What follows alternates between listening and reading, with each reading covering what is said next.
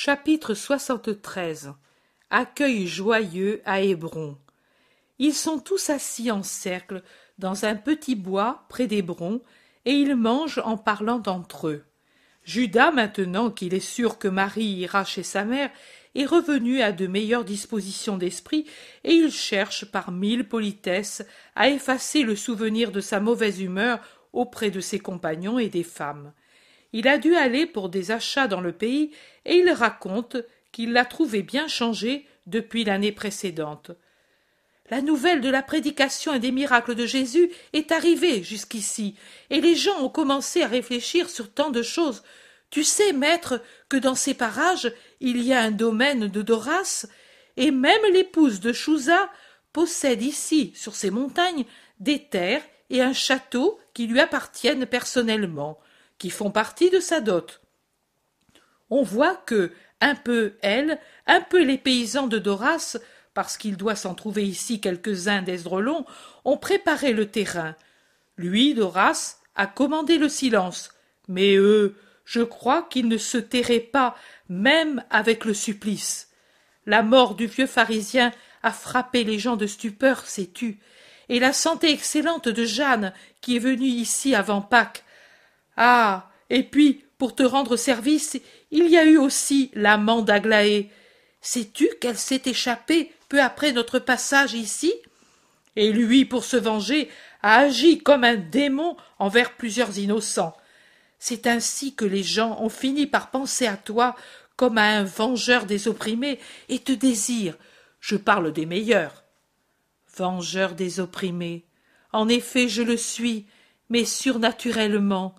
Aucun ne voit juste de ceux qui me voient avec le sceptre et la hache en main comme roi et justicier, selon l'esprit de la terre. Mais certainement, je suis venu libérer des oppressions, du péché la plus grave des maladies, des désolations, des ignorances et de l'égoïsme. Beaucoup apprendront qu'il n'est pas juste d'opprimer, parce que le sort les a placés dans une situation élevée, mais qu'au contraire, on doit utiliser cette situation pour soulager ceux qui sont en bas. Philippe, désolé, dit Lazare le fait, et Jeanne aussi, mais ils sont deux contre des centaines. Les fleuves ne sont pas larges à leur source comme ils le sont à leur estuaire, quelques gouttes, un filet d'eau, mais après, il y a des fleuves qui semblent des mers à leur embouchure. Le Nil? Oh dit Marie d'Alphée, ta mère me parlait de quand vous êtes allé en Égypte. Elle me disait souvent Une mer, crois-moi, une mer vert azur. C'était un vrai rêve de le voir au maximum de sa crue. Et puis, elle me parlait des arbres qui paraissaient surgir de l'eau, et puis de tout ce vert qui semblait naître de l'eau quand elle se retirait. Eh bien moi je vous le dis, comme à sa source le Nil n'est qu'un filet d'eau, et puis devient ce géant qu'il est, ainsi ce qui n'est qu'un filet de grandeur qui se penche avec amour et par amour sur les plus petits, deviendra par la suite une multitude Jeanne, Lazare, Marthe pour le moment, et par la suite combien, combien? Jésus semble voir ceux qui seront miséricordieux pour leurs frères, et il sourit, absorbé dans sa vision. Judas confie que le chef de la synagogue voulait venir avec lui, mais qu'il n'a pas osé prendre personnellement une décision. Tu te souviens, Jean, comme il nous a chassés l'an passé Je m'en souviens, mais disons-le au maître. Jésus, interrogé, dit qu'ils vont entrer à Hébron. S'ils les veulent, ils les appelleront, et eux s'arrêteront, sinon ils passeront sans s'arrêter. Ainsi, nous verrons aussi la maison du Baptiste. À qui est-elle maintenant? À qui la veut, je crois? Siamais est parti et n'est plus revenu. Il a enlevé ses serviteurs et ses meubles. Les habitants, pour se venger de ses injustices, ont abattu le mur de clôture et la maison est à tout le monde. Le jardin, au moins, ils s'y réunissent pour vénérer leur Baptiste. On dit que Sameil a été assassiné. Je ne sais pourquoi. Une affaire de femme, semble-t-il. Nathanaël murmure dans sa barbe. Quelque intrigue de la cour corrompue, certainement. Il se lève et se dirige vers Hébron, vers la maison du Baptiste. Au moment où ils arrivent, voilà un groupe serré d'habitants.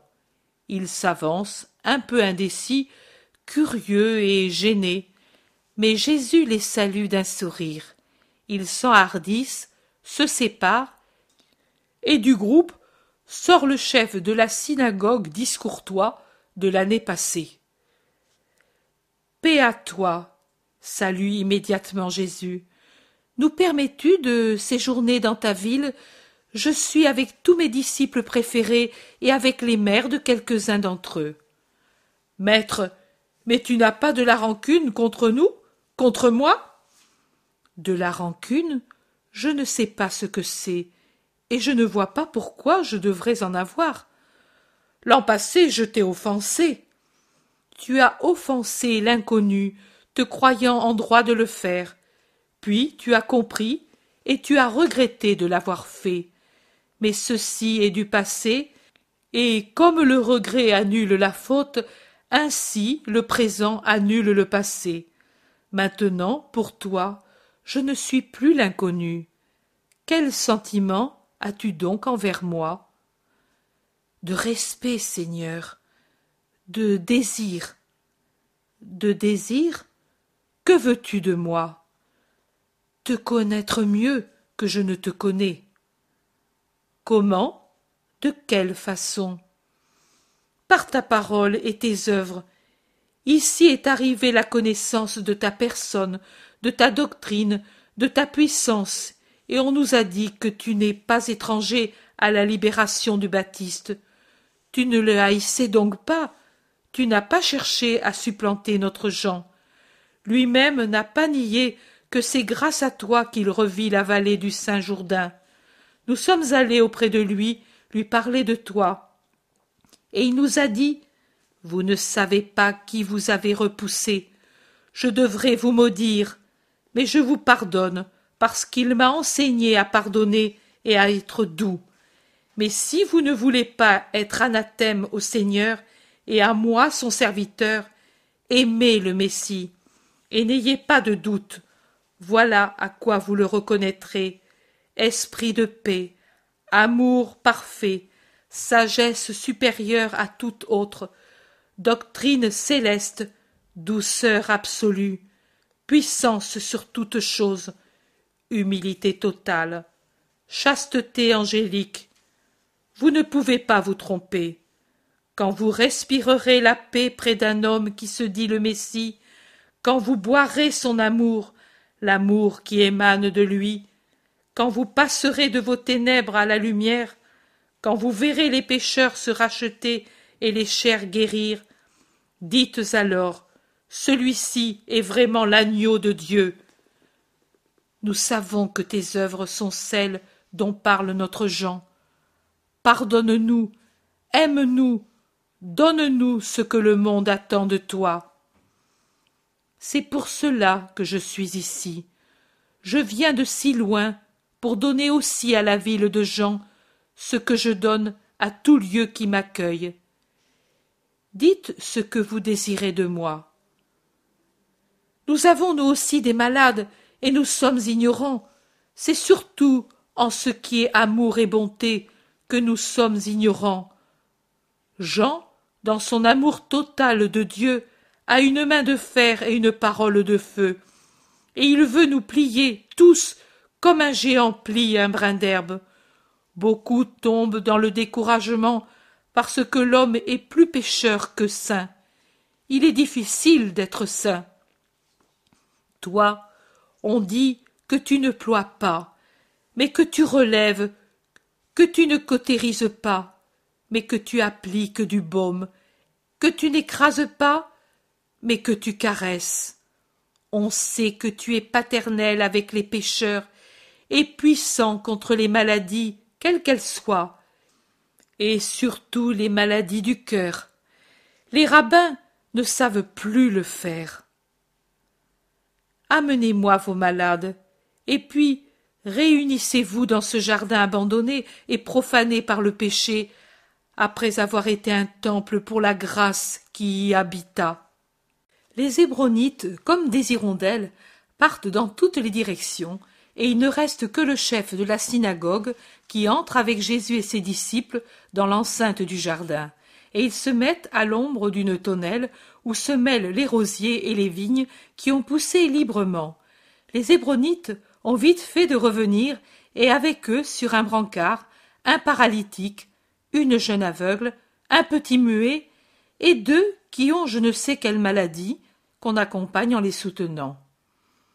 La paix à toi, dit Jésus à chaque malade qui arrive, et puis la douce voix demande Que voulez-vous que je vous fasse? Puis c'est le cœur des lamentations de ces infortunés, chacun voulant dire sa propre histoire. Jésus, qui était assis, se lève et va vers le petit muet, auquel il baigne les lèvres de sa salive, et dit la grande parole. Ouvre-toi. Et il dit de même, en mouillant les paupières fermées de l'aveugle avec son doigt humide de salive. Et puis il donne la main au paralytique et lui dit Lève-toi. Enfin il impose les mains aux deux malades en leur disant Soyez guéris au nom du Seigneur. Le petit muet, qui auparavant gémissait, dit nettement Maman! Alors que la jeune fille remue ses paupières dessillées devant la lumière et de ses doigts abrite ses yeux du soleil qui était pour elle un inconnu.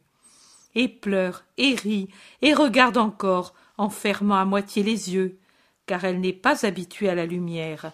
Elle regarde les feuillages la terre les personnes et particulièrement jésus le paralytique descend avec assurance du brancard et ses charitables porteurs le soulèvent vide pour faire comprendre à ceux qui sont loin que la grâce est accordée pendant que les deux malades pleurent de joie et s'agenouillent pour vénérer leur sauveur.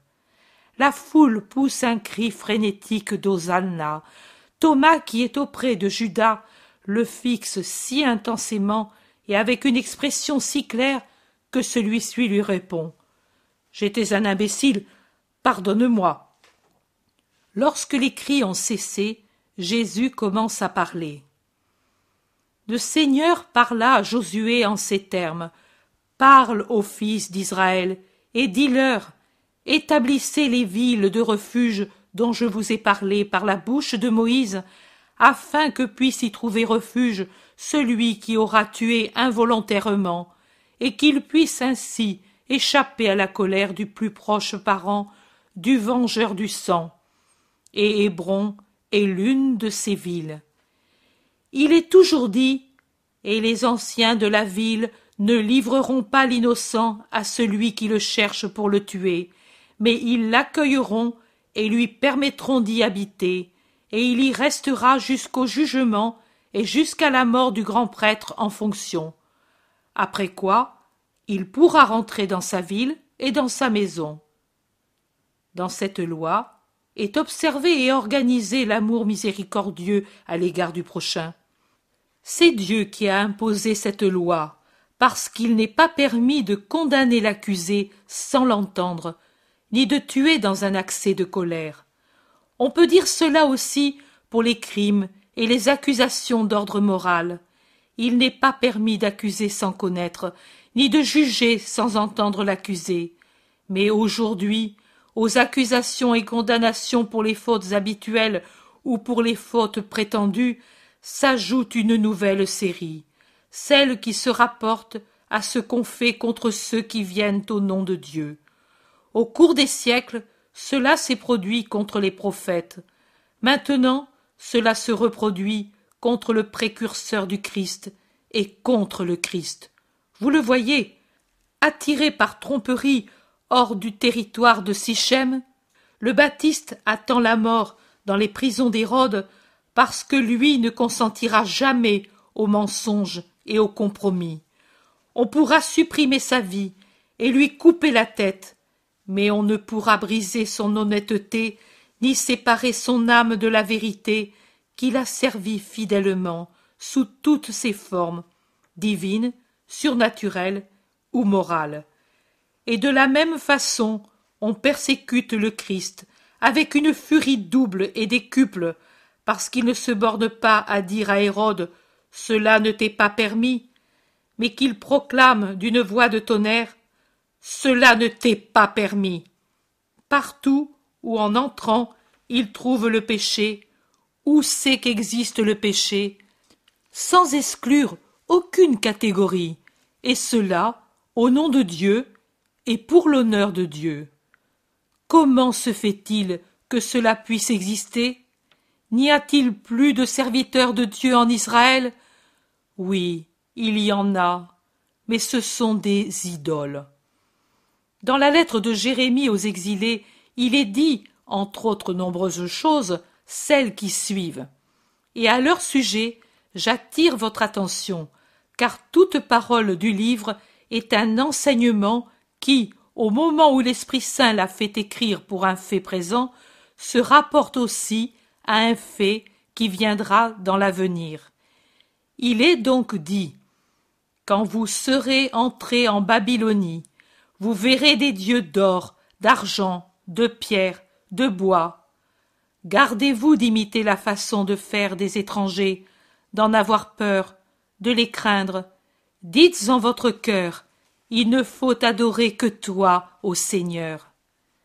Et la lettre donne des indications particulières sur ces idoles qui ont une langue faite par un artisan et ne s'en servent pas pour réprimander leurs faux prêtres qui les dépouillent pour revêtir les courtisanes de l'or de l'idole, quitte ensuite à enlever l'or profané par la sueur de la prostitution pour en revêtir l'idole, de ces idoles que la rouille et les mythes peuvent ronger, et qui ne sont décrassées et bien vêtues que si l'homme leur lave la figure et les habille, alors que d'elles-mêmes elles ne peuvent rien faire, même si elles ont en main le sceptre ou la hache. Et le prophète conclut Ne les craignez donc pas. Et il continue Ces dieux sont inutiles comme des vases brisés.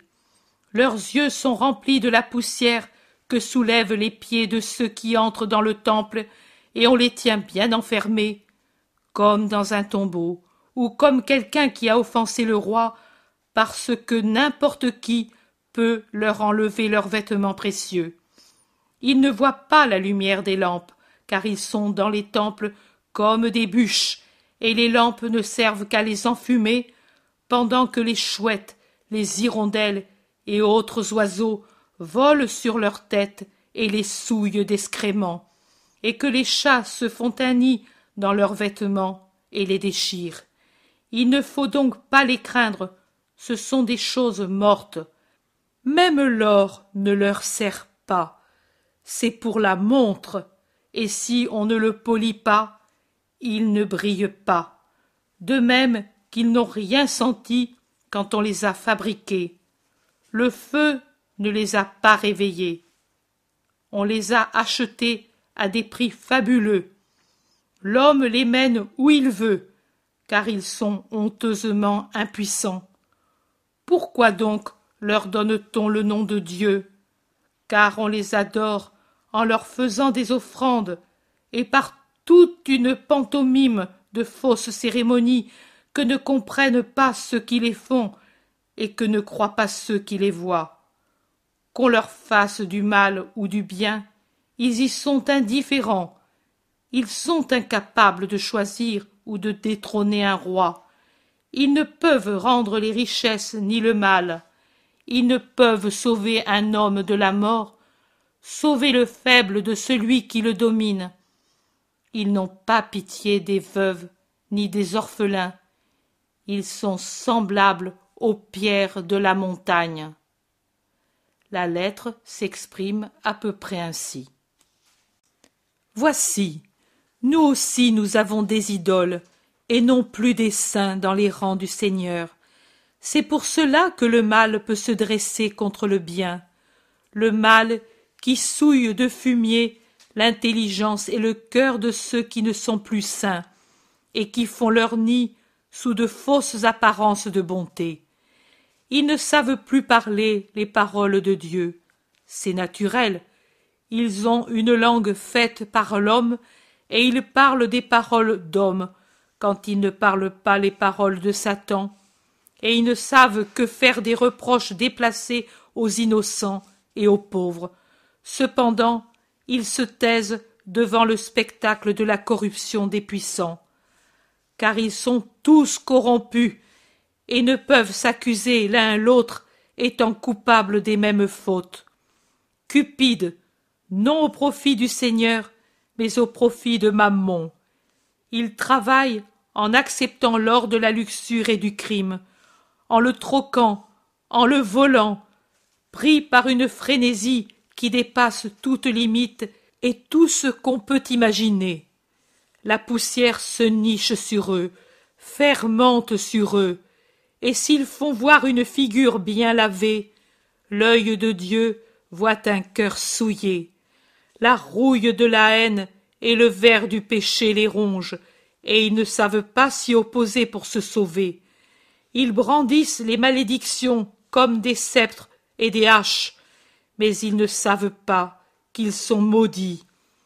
Enfermés dans leurs pensées et dans leur haine, comme des cadavres dans un tombeau ou des prisonniers dans une prison, ils y restent, s'agrippant aux barreaux, par crainte qu'une main ne les sorte de là, parce que là, ces morts sont encore quelque chose, des momies, non plus des momies qui ressemblent à un homme, mais des corps desséchés, comme du bois, alors que dehors ils seraient des objets démodés, négligés par le monde qui cherche la vie, qui a besoin de la vie, comme l'enfant a besoin du sein maternel, et qui recherche celui qui lui donne la vie, et non les puanteurs de la mort?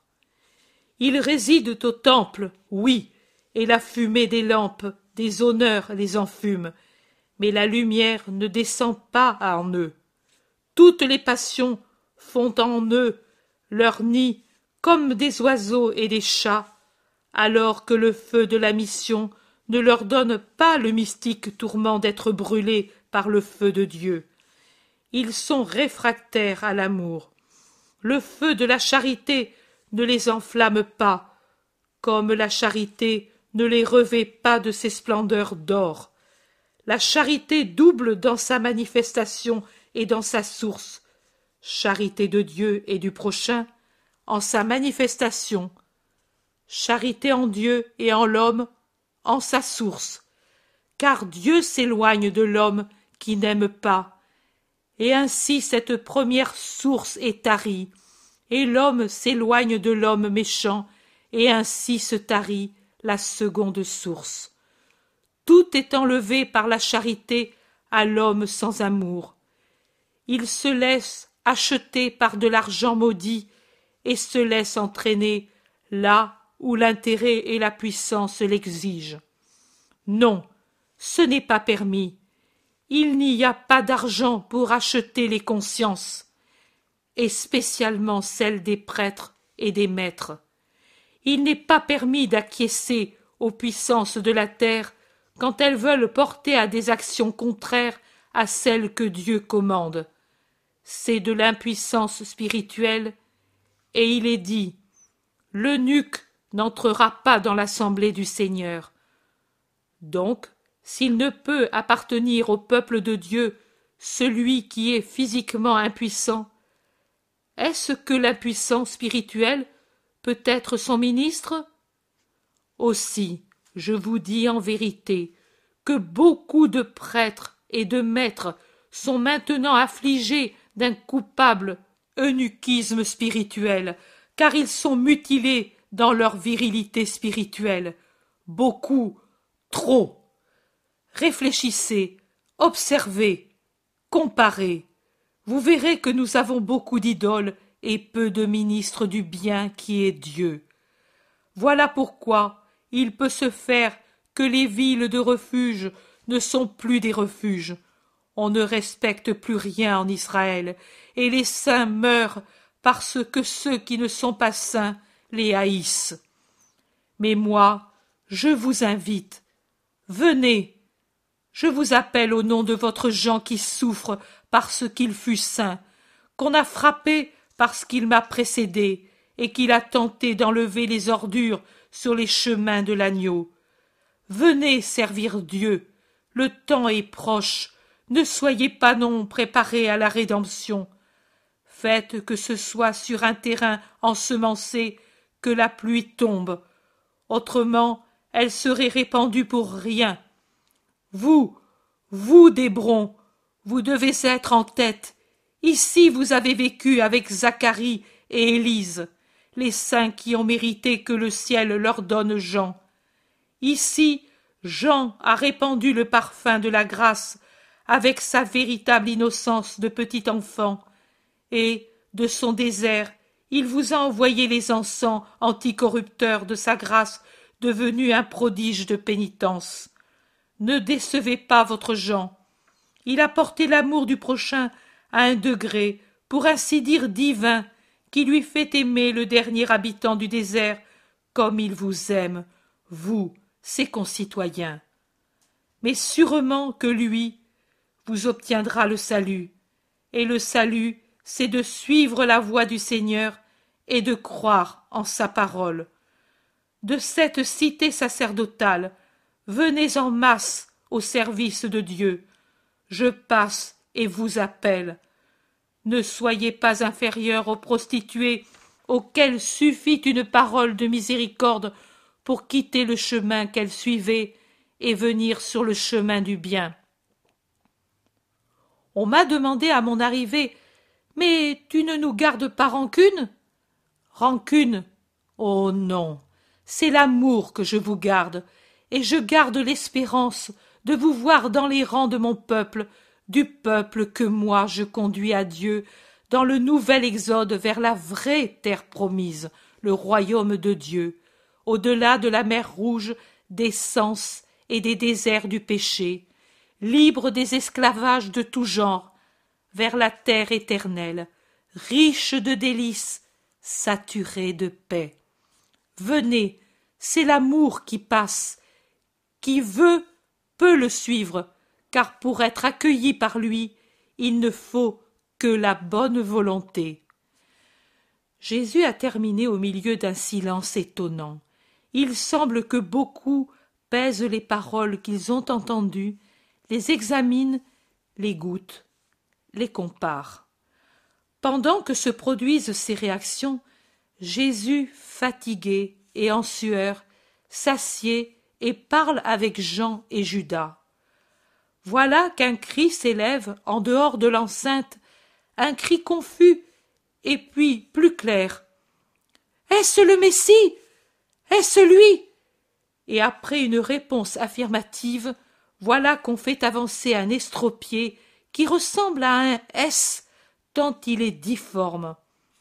Oh, c'est Massala. Mais il est trop estropié. Qu'espère-t-il? Voici sa mère, la malheureuse. Maître, le mari l'a renvoyée à cause de cet avorton qu'est son fils, et elle vit ici de charité. Mais maintenant elle est vieille, et elle a peu de temps à vivre. L'avorton, c'est bien cela, maintenant devant Jésus. Il ne peut même pas lui voir le visage, tant l'homme est courbé et difforme il semble une caricature d'homme chimpanzé ou d'homme chameau. La mère, âgée et misérable, ne parle même pas. Elle gémit seulement. Seigneur, Seigneur, je crois. Jésus pose ses mains sur les épaules déformées de l'homme qui lui arrive à peine à la taille, lève le regard vers le ciel et dit d'une voix de tonnerre. Lève-toi et marche sur les chemins du Seigneur. L'homme éprouve une secousse, et puis il bondit debout comme l'homme le plus parfait. Le changement est si subit qu'il semble s'être débarrassé des ressorts qui le maintenaient dans cette position anormale. Maintenant, il arrive aux épaules de Jésus. il le regarde, et puis tombe à genoux, avec sa mère, et il baise les pieds de son sauveur. Ce qui se produit ensuite dans la foule ne peut se dire, et malgré sa volonté contraire, Jésus est contraint de séjourner à Hébron, car les gens font rapidement un barrage aux sorties pour l'empêcher de partir.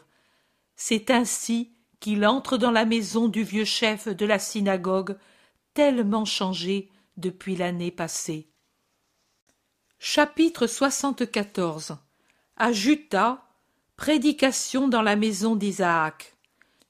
La ville de Juta est accourue tout entière à la rencontre de Jésus avec les fleurs sauvages des pentes de la montagne et les prémices de ses cultures, sans compter le sourire de ses enfants et les bénédictions de ses habitants.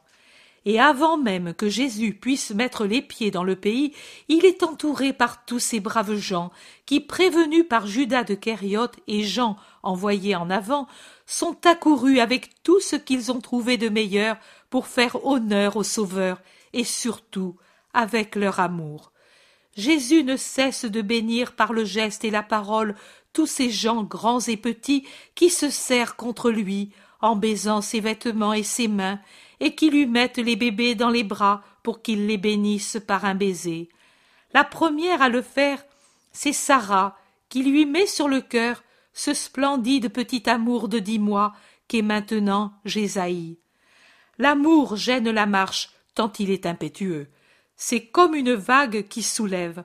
Je crois que Jésus, dans sa marche, est plutôt porté par ce flot que par ses pieds et certainement son cœur est transporté bien haut dans la sérénité par la joie que lui donne cet amour. Son visage brille des moments de sa plus vive joie d'homme-dieu. Ce n'est pas le visage puissant au regard magnétique des heures de miracle, ni le visage majestueux des moments où il exprime son union continuelle avec son Père, ni non plus le visage sévère qu'il a quand il s'oppose à une faute. Tous ces visages brillent d'une lumière différente, mais celle de maintenant, c'est la lumière des heures de détente de tout son moi, assailli de partout, contraint de surveiller toujours ses plus petits gestes ou ses paroles ou les paroles d'autrui, enveloppé par les pièges du monde qui, comme une araignée malfaisante, jettent leurs fils sataniques autour du divin papillon de l'homme-dieu, dans l'espoir de paralyser son vol, d'emprisonner son esprit, pour qu'il ne sauve pas le monde, de bâillonner sa parole pour qu'il n'instruise pas les suprêmes et coupables ignorances de la terre, de lui lier les mains, ses mains de prêtre éternel, pour qu'elles ne sanctifient pas les hommes que le démon et la chair ont dépravés, de lui voiler les yeux, pour que la perfection de son regard qui est l'aimant, le pardon, l'amour, et qui est fascination victorieuse de toute résistance, qui ne soit pas celle d'un vrai Satan, n'attire pas à lui les cœurs. Oh. N'en est-il pas encore et toujours ainsi à l'égard du Christ par le travail des ennemis du Christ? Encore la science et l'hérésie, encore aussi la haine et l'envie, encore les ennemis de l'humanité sortis de cette humanité même comme des rameaux empoisonnés d'un arbre bon. Est-ce qu'ils ne font pas tout cela pour faire mourir l'humanité? Eux qui la haïssent plus encore qu'ils ne haïssent le Christ parce qu'ils la haïssent activement en la privant de sa joie par la déchristianisation alors qu'à Jésus ils ne peuvent rien ôter puisqu'il est Dieu et eux poussière. Oui, ils le font, mais le Christ se réfugie dans les cœurs fidèles, et de là il regarde de là, il parle de là, il bénit l'humanité, et puis, et puis il se donne à ses cœurs, et eux, et eux touchent le ciel avec sa béatitude, tout en restant ici-bas, mais en brûlant jusqu'à en éprouver un délicieux tourment de tout l'être, dans les sens et les organes, les sentiments et la pensée, et dans l'esprit enfin. Larmes et sourires, gémissements et chants, épuisement et aussi activité vitale sont nos compagnons, plus que des compagnons, ils sont notre être même. En effet, comme les os sont dans la chair, et les veines et les nerfs sous l'épiderme, et que tout ne fait qu'un seul homme, ainsi également toutes ces choses embrasées, nées car Jésus s'est donné à nous, sont en nous, dans notre pauvre humanité. Et que sommes-nous dans ces moments qui ne pourraient durer éternellement, car s'ils duraient plus que quelques instants, on mourrait brûlé et brisé? Nous ne sommes plus des hommes, nous ne sommes plus des animaux doués de raison et vivant sur la terre. Nous sommes, nous sommes, ô Seigneur, laisse-moi le dire une fois, non par orgueil, mais pour chanter tes gloires, puisque ton regard me brûle et me fait délirer. Nous sommes alors des séraphins, et je m'étonne que de nous il ne sorte pas des flammes et des ardeurs sensibles aux personnes et à la matière, ainsi comme il advient dans les apparitions des damnés. En effet, si le feu de l'enfer est tel qu'un seul reflet émané d'un damné peut brûler le bois et faire fondre les métaux, qu'en est-il de ton feu, ô Dieu, en qui tout est infini et parfait? On ne meurt pas de la fièvre, ce n'est pas elle qui nous brûle, ce n'est pas la fièvre des maux de la chair qui nous consume, c'est toi qui es notre fièvre, amour, et c'est de lui que l'on brûle, que l'on meurt, qu'on se consume, de lui et par lui que se déchirent les fibres du cœur qui ne peut résister à choses si grandes. Mais je me suis mal exprimé, car l'amour est délire, c'est une cascade qui brise les digues et descend en abattant tout ce qui n'est pas lui, l'amour, et dans l'âme affolement des sensations toutes vraies, toutes présentes. Mais la main ne peut les transcrire, tant l'esprit est rapide pour traduire en pensée le sentiment qu'éprouve le cœur. Ce n'est pas vrai que l'on meurt.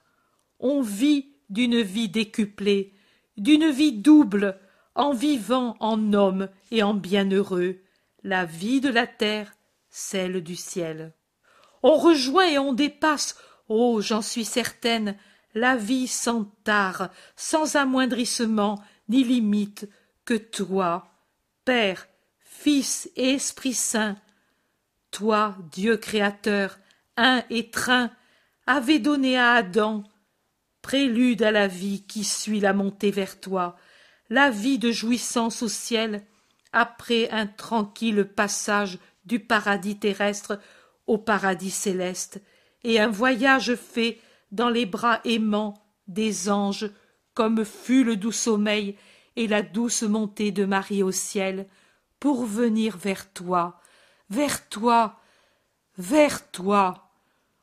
On vit la vraie vie, et puis on se retrouve ici, et comme je le fais maintenant, on s'étonne, on a honte d'un pareil dépassement, et on dit Seigneur, je ne suis pas digne de choses si élevées. Pardon, Seigneur. Et on se bat la poitrine parce qu'on a la terreur d'être tombé dans l'orgueil, et on laisse tomber un voile plus épais sur cette splendeur qui, si elle ne continue pas à flamber d'une ardeur plus que complète, par pitié pour nos limites, se rassemble pourtant au centre de notre cœur, prête à s'enflammer puissamment pour un nouveau moment de béatitude voulu de Dieu.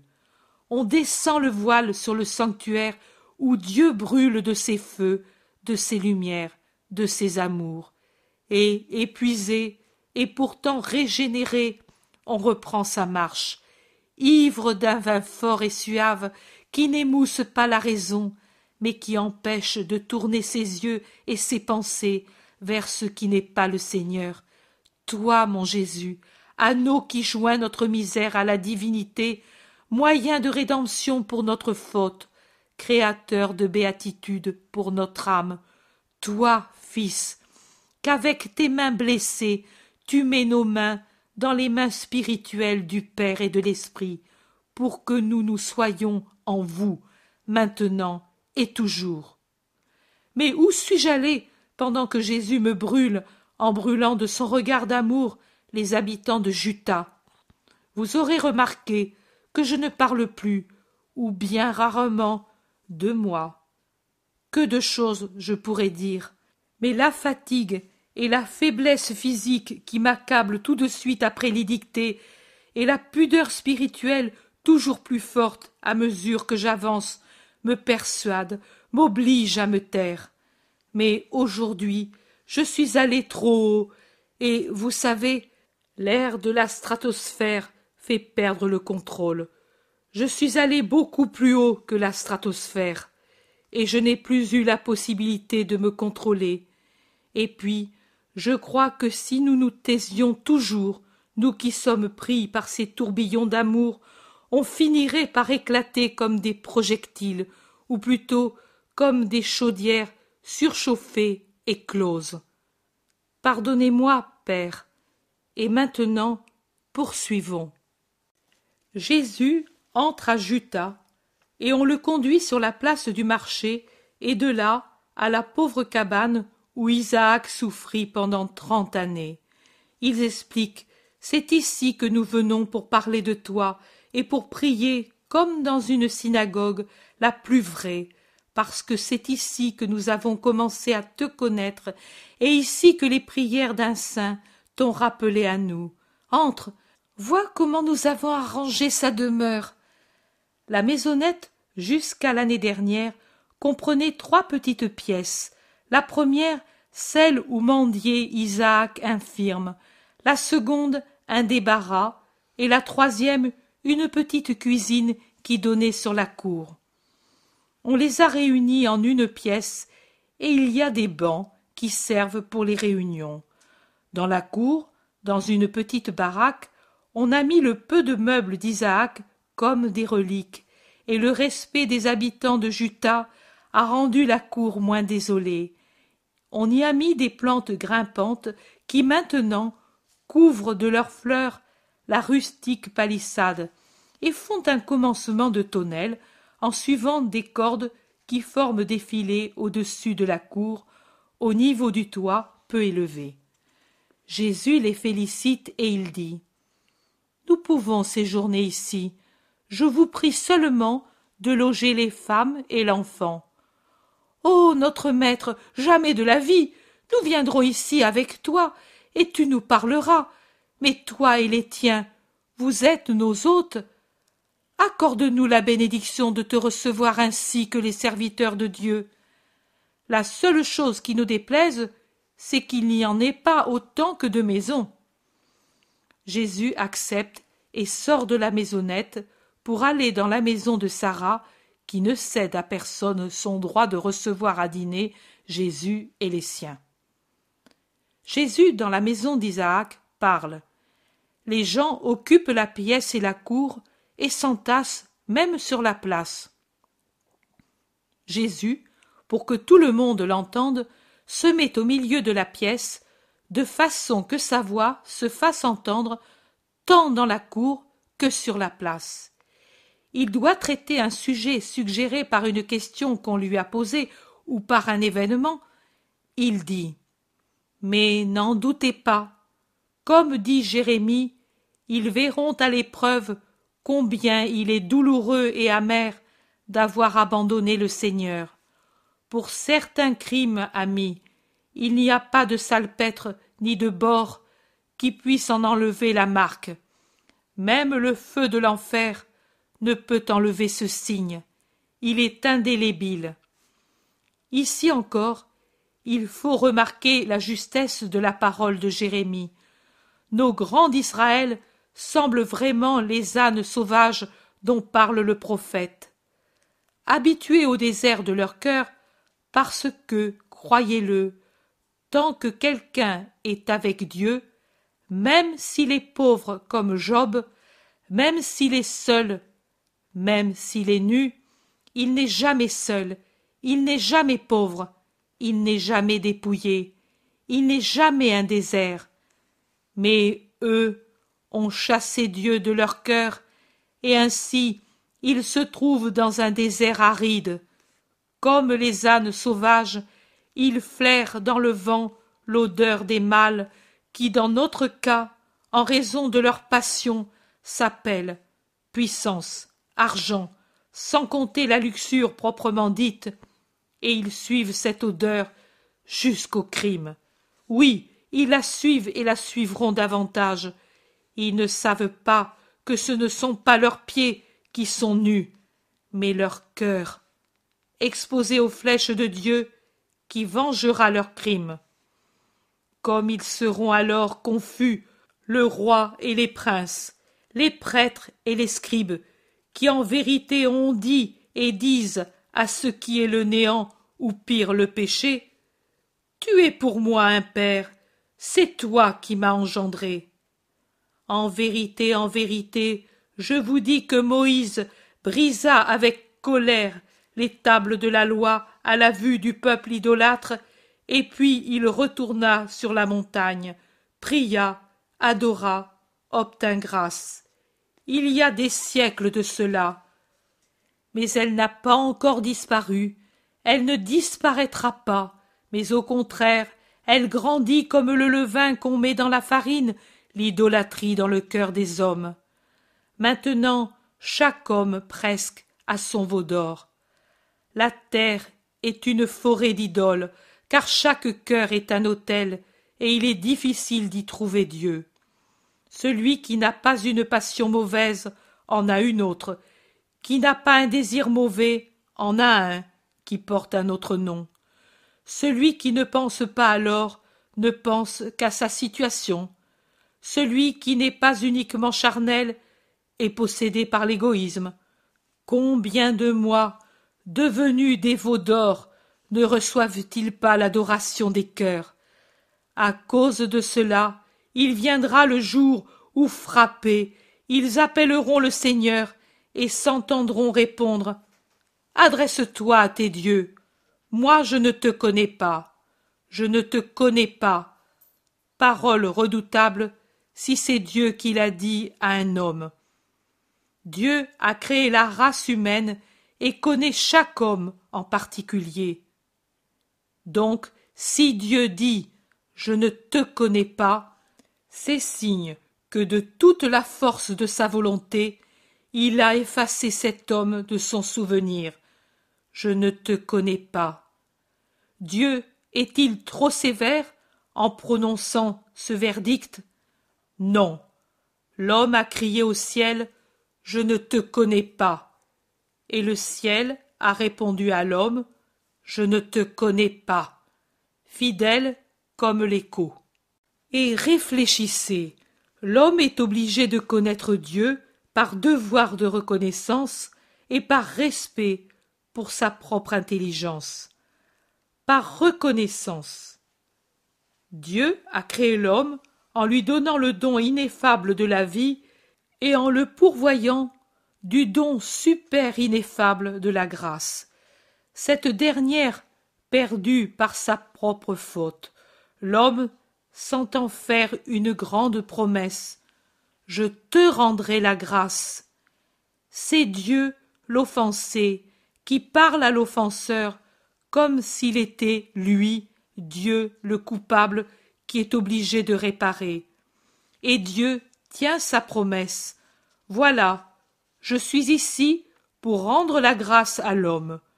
Dieu ne se borne pas aux dons surnaturels, mais il abaisse son essence spirituelle à pourvoir aux lourdes nécessités de la chair et du sang de l'homme, et il lui donne la chaleur du soleil, le soulagement de l'eau, les grains, les vignes, les arbres de toutes espèces, et les animaux de toutes espèces.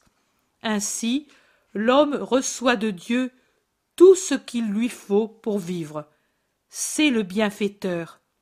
Il faut lui être reconnaissant et lui montrer en s'efforçant de le connaître.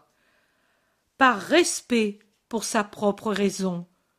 Le fou, l'idiot ne sont pas reconnaissants à ceux qui les soignent, parce qu'ils ne comprennent pas la valeur réelle des soins et pour celui qui les lave ou les fait manger, pour celui qui les mène ou les met au lit, pour celui qui veille à leur faire éviter les dangers.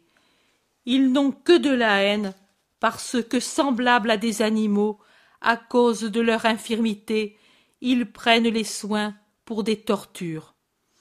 L'homme qui manque à ses devoirs envers Dieu se déshonore lui-même, être doué de raison.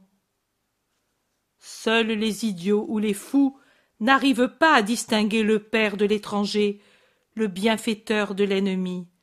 Mais l'homme intelligent connaît son père et son bienfaiteur, et il se plaît à le connaître toujours plus, même dans les choses qu'il ignore, parce qu'elles sont arrivées avant sa naissance, ou que son père ou son bienfaiteur l'en ait fait bénéficier. On doit donc agir ainsi avec le Seigneur pour montrer que l'on est un être intelligent et pas une brute.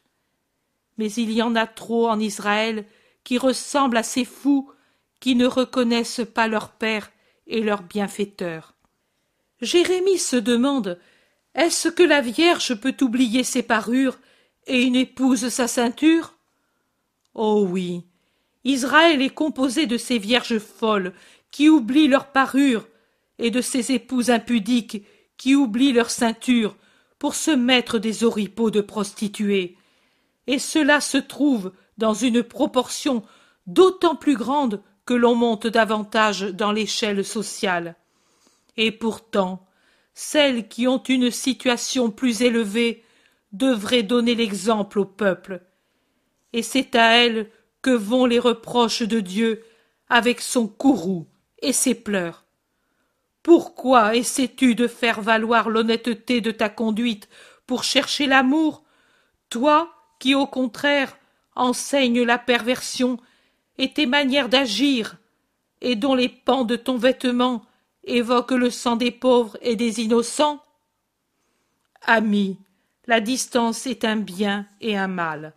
Être très loin des endroits où je parle facilement est un mal, parce que cela vous empêche d'entendre les paroles de la vie. Vous vous en lamentez. C'est vrai.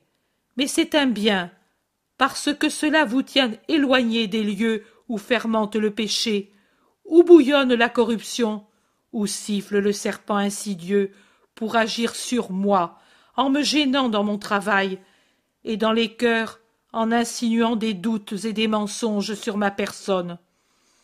Mais je préfère que vous soyez loin des corrompus. Je pourvoirai à votre formation. Vous voyez que Dieu a pourvu d'abord à ce que nous nous connaissions, et donc que nous nous aimions. Je vous étais connu avant que nous nous fussions jamais vus. C'est Isaac qui m'a annoncé à vous. J'enverrai beaucoup d'Isaac pour vous parler mes paroles. Et sachez, du reste, que Dieu peut parler partout, seul à seul, avec l'esprit de l'homme, et le perfectionner par son enseignement. Ne craignez pas que la solitude puisse vous conduire à l'erreur. Non, si vous ne le voulez pas, vous ne serez pas infidèle au Seigneur et à son Christ. Du reste, que celui qui vraiment ne peut rester loin du Messie sache que le Messie lui ouvre son cœur et ses bras et lui dit Viens. Venez, vous qui voulez venir. Restez, vous qui voulez rester. Mais les uns comme les autres, annoncez le Christ par une vie honnête. Prêchez-le à l'encontre de la malhonnêteté qui se niche dans trop de cœurs. Prêchez-le à l'encontre de la légèreté des gens innombrables qui ne savent pas rester fidèles et qui oublient leur parure et leur ceinture d'âmes invitées aux noces du Christ. Vous m'avez dit avec joie Depuis que tu es venu, nous n'avons pas eu de malades ni de morts. Ta bénédiction nous a protégés. Oui, c'est une chose importante que la santé mais faites que ma venue présente vous donne à tous la santé de l'esprit et toujours et en tout. Dans ce but, je vous bénis et vous donne ma paix, à vous, à vos enfants, à vos champs, à vos maisons, à vos moissons, à vos troupeaux, à vos vergers. Servez-vous-en saintement, non en vivant pour eux, mais en vivant d'eux et en donnant le surplus aux nécessiteux, en achetant ainsi la pleine mesure des bénédictions du Père et une place aux cieux. Allez, moi je reste pour prier. Chapitre 75 À Kérioth, il parle dans la synagogue. Je relis pour écrire certains mots inintelligibles par pitié pour vos yeux. Père, ce que j'ai écrit hier. Je suis désolé en le relisant, c'est tellement au-dessous de ce que j'éprouvais pendant que je décrivais mon état d'âme. Et pourtant, alors, pour m'aider à exprimer ce que le Seigneur me faisait éprouver, et par peur de mal m'expliquer, et pour en être soulagé. Car c'est aussi une souffrance, savez-vous. J'ai appelé mon Saint Jean. Je lui ai dit Tu les connais bien, ces choses. Tu les as éprouvées. Aide-moi. Et sa présence ne m'a pas manqué, ni son sourire d'éternel enfant bon, ni ses caresses, mais maintenant je sens que ma pauvre parole est tellement inférieure aux sentiments que j'éprouvais. Tout est paille de ce qui est humain. Il n'y a que le surnaturel qui soit de l'or. Mais ce qui est humain ne se peut pas même décrire. L'intérieur de la synagogue de Kérioth. Au même endroit où Saül fut allongé mort sur le sol après avoir vu la gloire future du Christ. Au milieu d'un groupe serré émergent Jésus et Judas, les deux plus grands, tous les deux, le visage rayonnant, l'un par son amour, l'autre par la joie de voir que sa ville est toujours fidèle au Maître et qu'elle lui fait pompeusement honneur.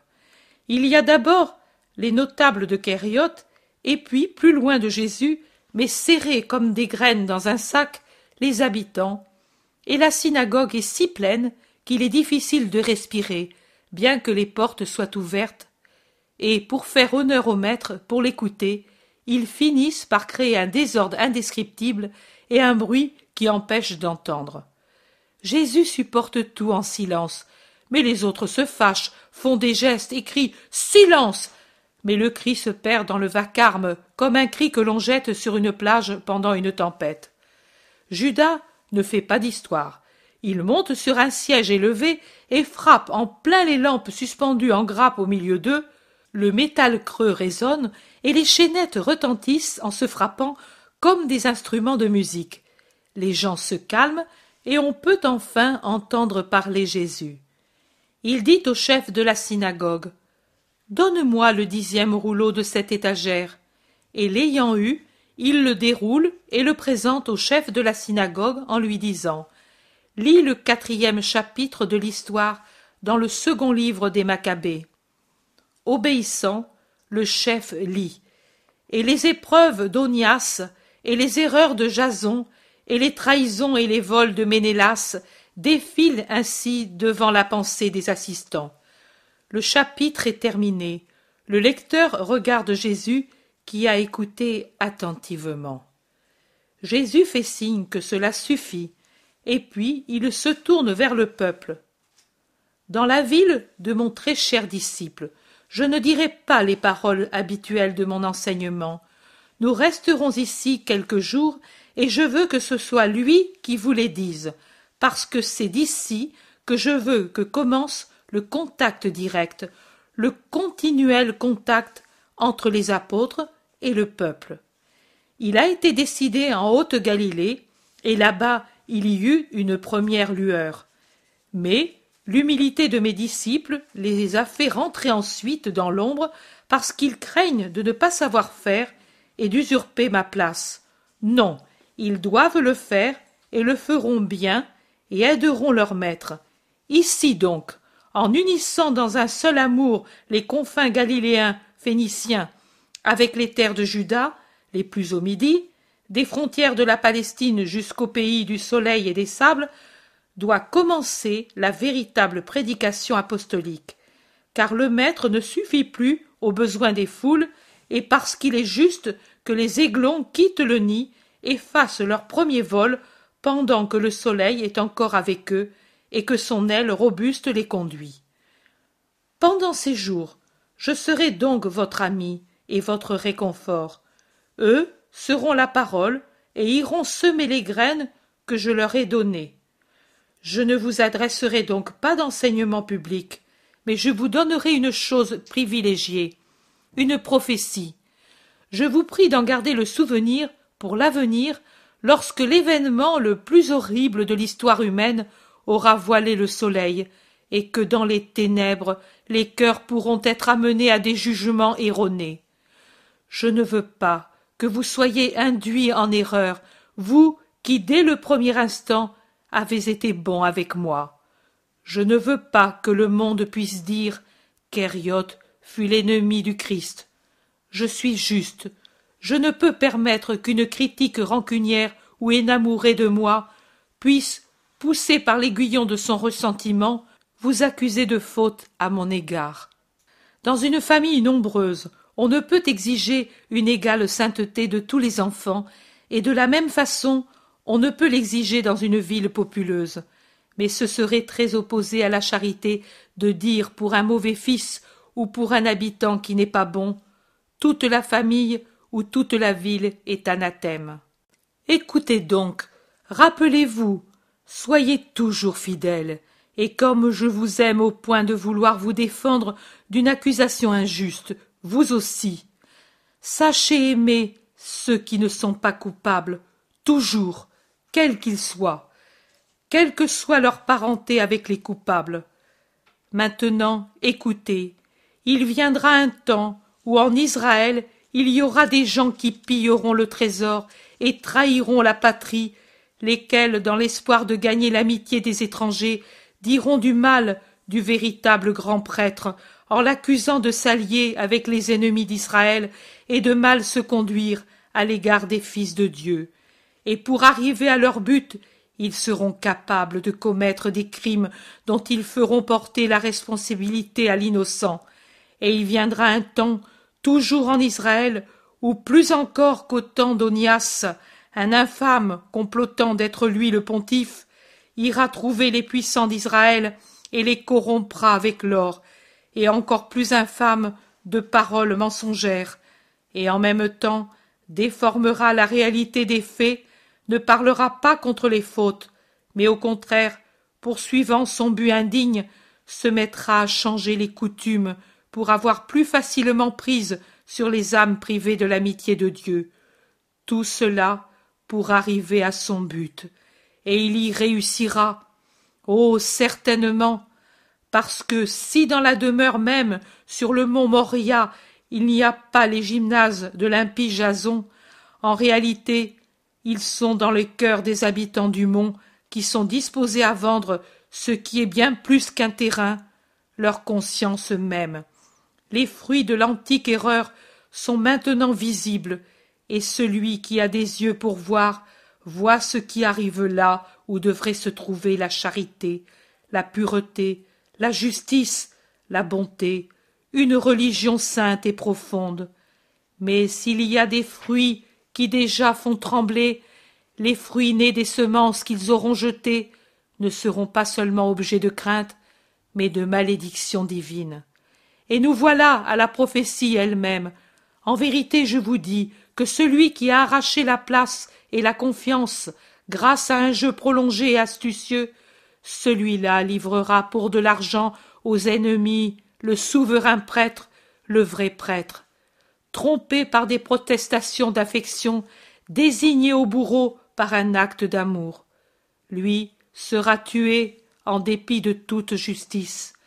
Quelles accusations adressera-t-on au Christ, puisque c'est de moi que je parle, pour justifier le droit de le tuer? Quel sort sera réservé à ceux qui agiront ainsi? Un sort immédiat d'effroyable justice, un sort non pas individuel, mais collectif pour les complices du traître, un sort plus lointain et encore plus effroyable que celui de l'homme que le remords amènera à couronner sa vie de démon par le dernier crime contre lui-même. Ce dernier, en effet, ne durera qu'un instant. L'autre châtiment sera long, effroyable. Trouvez-le dans cette phrase. Et enflammé d'indignation, il ordonna qu'Andronique fût dépouillé de la pourpre et exécuté à l'endroit où il avait commis l'impiété contre Onias. Oui, la caste sacerdotale sera frappée dans ses enfants en plus que dans les exécuteurs du crime, et le destin de la masse complice, lisez-le dans ces paroles.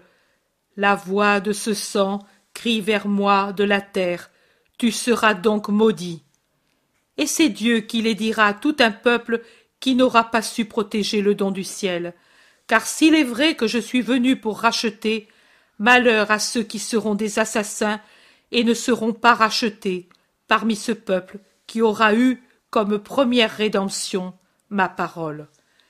J'ai dit, gardez-en le souvenir, et quand vous entendrez dire que je suis un malfaiteur, dites non, lui l'a dit, c'est l'accomplissement de ce qu'il a indiqué, et lui est la victime mise à mort pour les péchés de ce monde. La synagogue se vide, et tout le monde parle et gesticule à propos de la prophétie et de l'estime que Jésus a pour Judas. Les gens de Kériote sont exaltés par l'honneur que leur a fait le Messie en choisissant la ville d'un apôtre, et précisément de l'apôtre de Kériote, pour commencer le ministère apostolique, et aussi pour le don de la prophétie. Car si triste qu'elle soit, c'est un grand honneur de l'avoir eue, et avec les paroles d'amour qui la précèdent. Dans la synagogue, il reste Jésus et le groupe des apôtres. Ou plutôt il passe dans le jardinet qui se trouve entre la synagogue et la maison du chef. Judas s'est assis et il pleure. Jude lui dit Pourquoi pleures-tu? Je n'en vois pas le motif. Mais voilà, je ferai bien comme lui. Vous avez entendu? Maintenant, il faut que nous parlions, dit Pierre. Jacques de Zébédée dit pour les encourager. Mais nous l'avons déjà fait sur la montagne. Nous ferons toujours mieux. Toi et Jean en avez été tout de suite capables. André dit. Le pire, c'est pour moi. Mais Dieu m'aidera, n'est-ce pas, maître? Jésus, qui parcourait des rouleaux qu'il avait emportés avec lui, se retourne et dit. Que disais-tu? Que Dieu m'aidera quand je devrai parler. Je chercherai à répéter tes paroles le mieux que je pourrai. Mais mon frère a peur et Judas pleure. Tu pleures? Pourquoi? demande Jésus. Parce que j'ai vraiment péché. André et Thomas peuvent le dire. J'ai fait des médisances sur ton compte. Et toi, tu me récompenses en m'appelant très cher disciple et en voulant que j'enseigne ici. Quel amour. Mais tu ne le savais pas que je t'aimais? Si, mais. Merci, maître. Je ne médirai plus car je suis les ténèbres, et toi, tu es vraiment la lumière. Le chef de la synagogue revient et les invite dans sa maison, et tout en marchant, il dit à Jésus. Je réfléchis à tes paroles. Si j'ai bien compris, Acériote, de même que tu as trouvé un préféré, notre Judas de Simon, tu prophétises d'y trouver un indigne. Cela m'afflige. Heureusement que Judas compensera l'autre. J'y apporterai tout mon effort, dit Judas qui s'est ressaisi. Jésus ne parle pas, mais il regarde ses interlocuteurs et fait un geste en ouvrant les bras comme pour dire c'est ainsi.